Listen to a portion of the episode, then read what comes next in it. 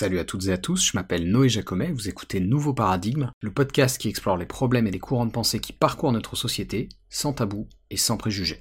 Je pense, bon ça c'est un avis euh, personnel, euh, qu'aujourd'hui TikTok, il y a quand même beaucoup de regards portés sur eux et ils ont pas, ils sont encore en phase de croissance, ils ont vraiment beaucoup à perdre s'il y avait une, interférence qualifiée du Parti communiste chinois sur les décisions de modération. Ça, c'est la voix de Marc Fadoul, qui est un chercheur en intelligence artificielle qui travaille notamment beaucoup en ce moment à l'analyse des algorithmes de TikTok, la plateforme chinoise créée et gérée par la société ByteDance. L'extrait que vous venez d'entendre est tiré de la récente audition de Marc par la commission d'enquête du Sénat qui s'intéresse spécifiquement à TikTok et au potentiel risque que l'appli fait peser sur nous. Alors du coup, le sujet d'aujourd'hui fait un peu suite à celui d'il y a quelques mois où je vous avais euh, parlé de la tech en Chine. L'épisode en question s'appelait L'énigme chinoise, il se focalisait pas mal sur le rapport qu'ont les Chinois à la tech, comment se sont construits les modèles d'appli là-bas, etc vu que leur développement technologique a été différent d'une autre en Occident. Mais donc aujourd'hui, je voulais faire un épisode plus spécifiquement dédié à TikTok, pas tellement pour parler des écarts entre notre version à nous et la version chinoise, donc Douyin, parce que justement ça je l'avais déjà évoqué dans l'épisode 43, mais donc non, aujourd'hui on va surtout parler des risques en termes de sécurité et d'influence qui sont liés à TikTok. Si vous suivez un peu les actus de la tech, je pense que récemment vous avez dû noter deux choses. D'abord, il y a eu la semaine dernière la faillite de la Silicon Valley Bank, on est à la mi-mars 2023 à l'heure où j'écris ce script. Donc la Silicon Valley Bank, c'était une institution financière dont la clientèle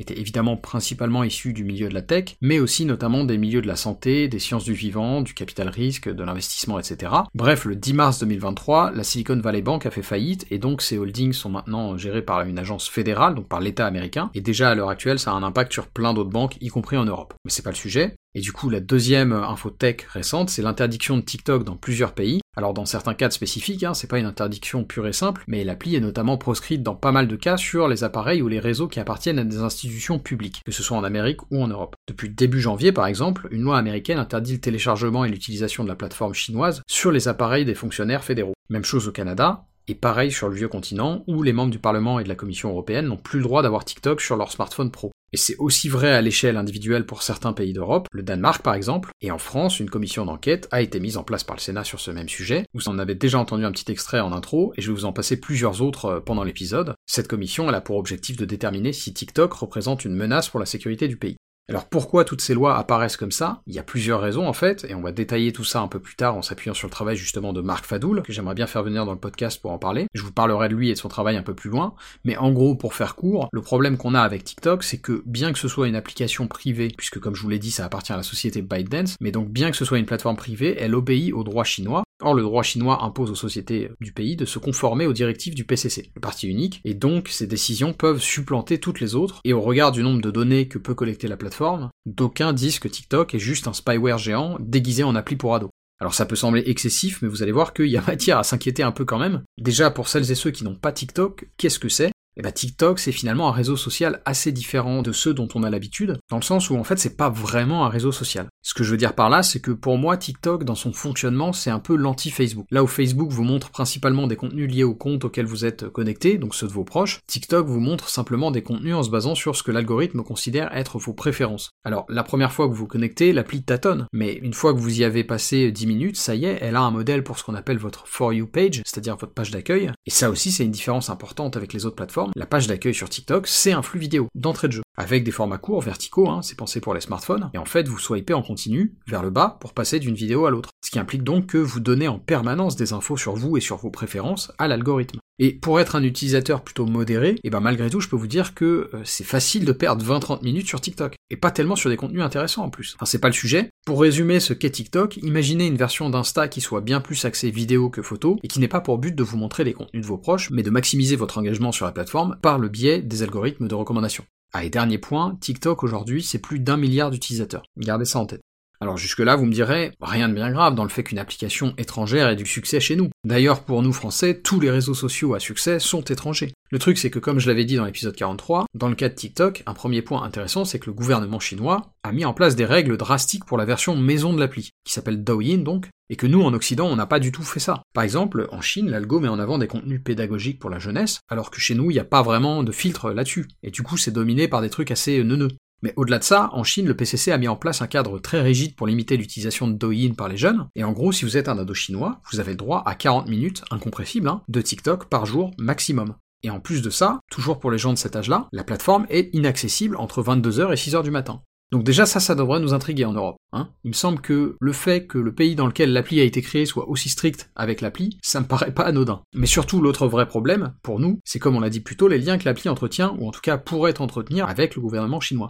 Alors je sais que ça fait tout de suite parano, voire conspi de dire des choses comme ça, hein, mais il se trouve qu'on commence à avoir un certain nombre de sources, d'études et de données sur TikTok qui nous montrent que même si l'appli se présente comme un truc très innocent à destination des jeunes et qui se veut simplement une source de divertissement, mais factuellement la réalité est beaucoup moins naïve. Et oui, comme tous les autres réseaux sociaux, TikTok joue un rôle, a une influence sur des sujets éminemment politiques, et vous allez voir que c'est assez marqué, y compris en France. Et justement, je l'ai mentionné plus tôt, et je vous ai même passé un premier extrait de son audition au Sénat, mais dans cet épisode, on va s'appuyer sur le travail de Marc Fadoul, qui est donc un chercheur français co-gérant d'une organisation qui s'appelle Tracking Exposed, qui a pour objectif de créer et de mettre à disposition des outils de surveillance et de veille du fonctionnement des algorithmes les plus plébiscités au sein des sociétés mondiales. Ça veut dire YouTube, ça veut dire Facebook, mais aujourd'hui, ça veut aussi dire TikTok.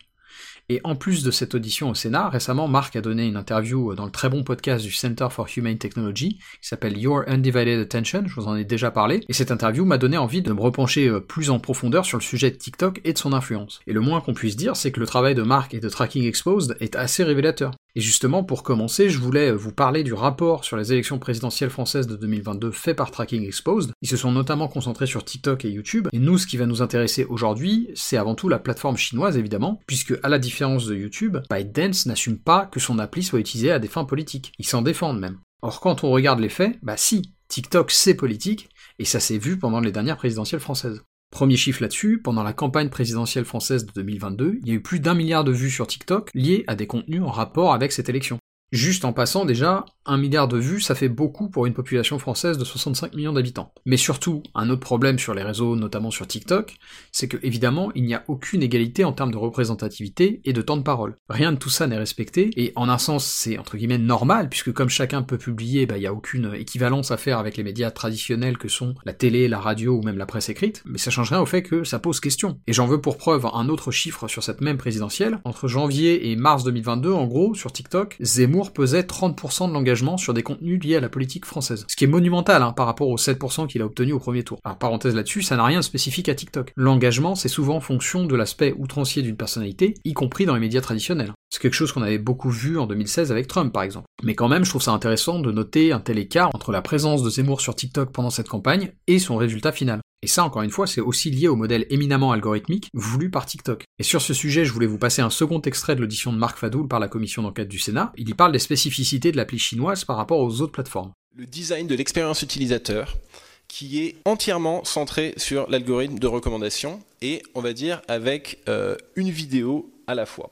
Et ça, c'est assez, euh, ça vient dans la continuité d'une tendance qui existe sur les réseaux sociaux depuis plusieurs années, mais où c'en est, euh, en fait, si on pense au, premier fil Facebook, par exemple, qui était en fait le premier endroit où on a vraiment un fil de recommandation algorithmique qui va définir ce qui est euh, consommé par, par l'utilisateur à, à, une grande échelle, on, commence, on avait typiquement sur un écran d'ordinateur 5 ou 6 posts visibles à n'importe quel moment. Euh, ce qui euh, donnait tout de même une certaine liberté de choix pour l'utilisateur de savoir où est-ce qu'il allait concentrer son attention. On voit que sur Twitter, sur Facebook, sur YouTube, partout on a une tendance à augmenter la taille des posts pour en avoir de moins en moins, et donc un algorithme quelque part de plus en plus paternaliste qui va décider pour l'utilisateur ce qu'on va regarder.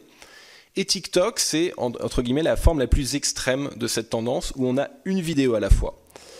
Et ça, ça a deux conséquences. Déjà, ça a la conséquence de diminuer la charge cognitive pour l'utilisateur, c'est-à-dire que d'un coup, on n'a même plus besoin de se demander qu'est-ce qu'on va regarder, on a juste à, swiper un peu à la. Euh, on a aussi sans doute une inspiration de, Tinder, quoi, où c'est vraiment j'aime, j'aime pas, mais je réfléchis pas trop, et ça va très vite. Et l'autre conséquence que ça a, euh, c'est que ça va permettre à l'algorithme d'avoir une quantité de données d'entraînement qui est bien supérieure à celle des autres plateformes et d'une qualité euh, aussi bien supérieure parce que pour chacune de ces vidéos qui vont être évaluées par l'utilisateur, c'est-à-dire toutes les 5 ou 10 secondes en la regardant en entier ou en passant à la suivante, on va avoir un point de données d'entraînement pour savoir si la vidéo en question correspond à son intérêt ou pas. Et donc là où en une heure de visionnage de YouTube, on va regarder peut-être une dizaine de vidéos et donc fournir une dizaine de points d'entraînement euh, à la plateforme, sur TikTok, en une heure, on va donner plusieurs centaines, voire un millier de points de, de, données d'entraînement qui vont ensuite pouvoir permettre de déterminer les intérêts niches de, de l'utilisateur. Alors après avoir un peu absorbé tout ça, on pourrait se dire encore une fois, et alors, où est le problème? Est-ce que c'est pas normal qu'un réseau social collecte de la donnée à des fins d'optimisation? Et est-ce que c'est pas sain qu'il y ait d'autres plateformes, y compris créées à l'étranger, sur lesquelles on puisse faire de la place pour le débat démocratique? Et dans l'absolu, je suis pas forcément en désaccord, mais là où ça se corse, c'est que ByteDance, la société qui gère TikTok, n'a aucun problème à faire de l'influence sans vraiment l'assumer. Un bon exemple de ça, c'est le cas de l'invasion de l'Ukraine par la Russie début 2022, au cours de laquelle on a vu que la version russe de TikTok, qui est très populaire aussi là-bas, hein, et donc la version russe, c'est du jour au lendemain mise à pousser par le biais de ses algos des contenus très pro-Kremlin, on va dire. Et là-dessus aussi, on a un travail de veille qui a été fait par Tracking Exposed, et je vous mettrai tous les liens en description à sujet, mais pour vous donner un ordre d'idée, le 6 mars 2022, ByteDance a annoncé qu'ils allaient implémenter une interdiction de mise en ligne sur TikTok depuis la Russie, mais de facto, en fait, tout le monde n'a pas fait face à cette interdiction au même moment. Et il y a eu une période de flou de 17 jours, durant laquelle certains comptes russes pouvaient toujours mettre du contenu original en ligne, et d'autres non. Et là où avant le 6 mars, les vidéos russes étaient plutôt équilibrées, à peu près 50-50, entre des contenus pro-guerre et des contenus anti-guerre, bah durant cette période de 17 jours, l'immense majorité des contenus publiés en Russie étaient pro-guerre. Je parle bien de contenu mis en ligne en Russie euh, et ayant rapport avec le sujet. Hein. Pour vous donner des chiffres précis, on est passé de 50-50 à 93,5% de contenu relatif à la guerre mis en ligne en Russie qui était pro-guerre, et donc les 6,5% restants qui étaient critiques de l'invasion de l'Ukraine. Alors pourquoi TikTok a fait ça? D'abord pour ne pas être vu comme une menace par le Kremlin, et puis tout simplement pour des raisons prosaïques en fait, pour faire de l'argent. Et c'est un constat très cynique, hein, mais je pense qu'il est justifié en l'occurrence. Mais du coup ça pose beaucoup de questions, parce que à travers cet exemple, on voit que malgré le fait que ByteDance présente son appli comme totalement inoffensive, comme un simple outil de divertissement pour la jeunesse, il y a une potentielle utilisation, une potentielle orientation politique qui peut être donnée dans la façon dont l'algorithme va promouvoir des contenus. Et c'est pas assumé. C'est ce que Marc Fadoul appelle shadow promotion, l'idée de valoriser des contenus de façon opaque. Alors on connaissait déjà l'inverse de cette pratique, ce qu'on appelle un shadow ban par exemple sur Twitter, un compte jugé trop borderline et artificiellement déréférencé de la plateforme, sans en être pour autant banni, mais là on a donc un nouveau modèle avec cette teinte, cette couleur politique qui va être donnée au contenu de l'appli, potentiellement dans un périmètre géographique donné, ou dans le cadre d'un événement politique précis. Et évidemment, TikTok étant une appli chinoise, bah il y a un cas très précis qui peut soulever des inquiétudes légitimes, notamment par analogie à celui d'Ukraine, ce cas c'est celui de Taïwan. Et justement, là aussi Marc en a parlé lors de son audition devant la commission d'enquête du Sénat, je vous repasse extrait. Je pense que là où le problème pourrait vraiment se poser, on peut imaginer euh, le cas de euh, l'hypothèse d'une invasion euh, de, Taïwan par la Chine. Est-ce qu'on pourrait considérer que l'information promue par le sujet, par TikTok, au travers du monde est impartiale?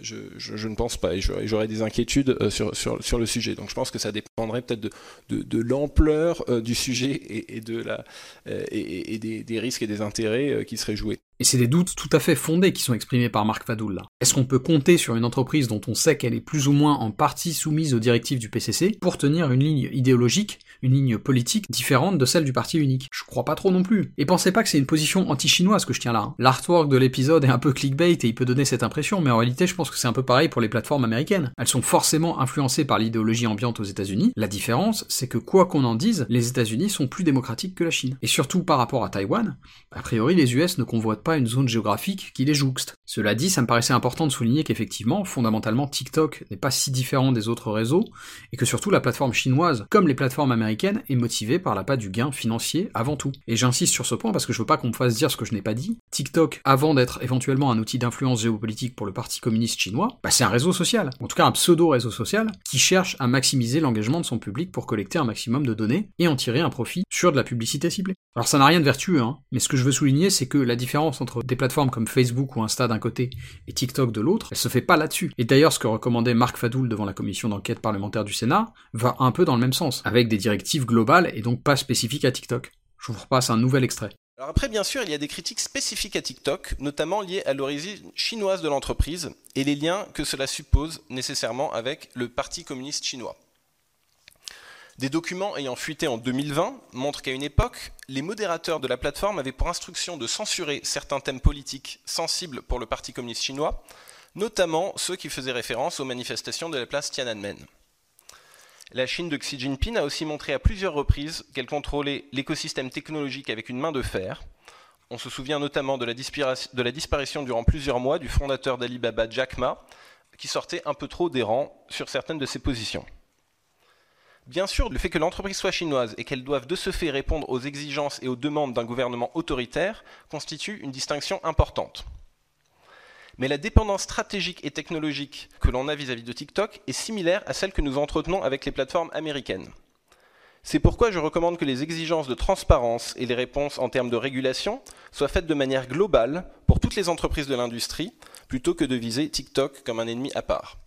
Et je suis assez d'accord avec Marc là-dessus, je pense qu'il faut faire un tir groupé vis-à-vis des plateformes, tout en gardant en tête ce qu'on a évoqué plus tôt, à savoir que la Chine et les États-Unis sont deux pays différents, avec des contextes politiques différents. Maintenant, in fine, tout ça pour moi, ça met surtout en exergue un point crucial, celui de la dichotomie entre le modèle propriétaire et le modèle open source. Et ce sera la réflexion sur laquelle j'ai envie de conclure cet épisode, pour vous donner matière à réfléchir. À la fin de mon parcours étudiant, j'étais en stage dans le domaine des civic tech, qui est le secteur euh, de la tech euh, lié à la politique, à l'engagement citoyen, et donc très lié aussi évidemment euh, aux idéaux démocratiques. À l'époque, j'étais dans une boîte qui a bien grandi depuis, qui s'appelle Open Source Politics, et eux, leur mission, c'était de proposer des outils de participation citoyenne basés sur des plateformes open source. Alors, je vais pas rentrer dans le détail sur ce sujet qui est complexe, mais la réflexion que je voulais vous partager, c'était celle, évidemment, du modèle publicitaire. Parce que c'est l'une des sources des problèmes qu'on a évoqués aujourd'hui. C'est parce qu'il y a des annonceurs à satisfaire que les plateformes propriétaires, que ce soit TikTok ou les autres, cherchent à maximiser l'engagement de leur audience. Et donc, c'est notamment pour cette raison qu'on a des applis qui sont conçues pour être addictives, et sur lesquelles on voit fleurir des contenus polarisants et incendiaires, parce qu'on sait que c'est ce qui génère le plus d'engagement. Et donc ça me paraissait important de terminer sur ces questions. Est-ce qu'on veut vraiment persister dans cette voie? Est-ce qu'on veut maintenir ce cercle qui n'est clairement pas vertueux dans nos vies en ligne? Comme dirait l'autre, moi je pense que la question elle est vite répondue. En tout cas, j'espère que ces quelques réflexions sur TikTok et sur les problématiques de l'opacité du modèle propriétaire vous auront intéressé. Comme je vous l'ai dit, je trouve le taf de Marc Fadoul et de Tracking Expose très intéressant, et donc idéalement j'aimerais bien pouvoir interviewer Marc euh, dans un prochain épisode pour parler plus en détail de son travail, de son parcours et des sujets qu'on a évoqués aujourd'hui, qui sont à mon avis euh, très importants. En attendant cette éventuelle interview, et je peux pas vous la promettre, mais je vais faire mon maximum pour prendre contact avec Marc, donc d'ici cette potentielle interview, prenez soin de vous, restez curieux, et à bientôt dans Nouveau Paradigme.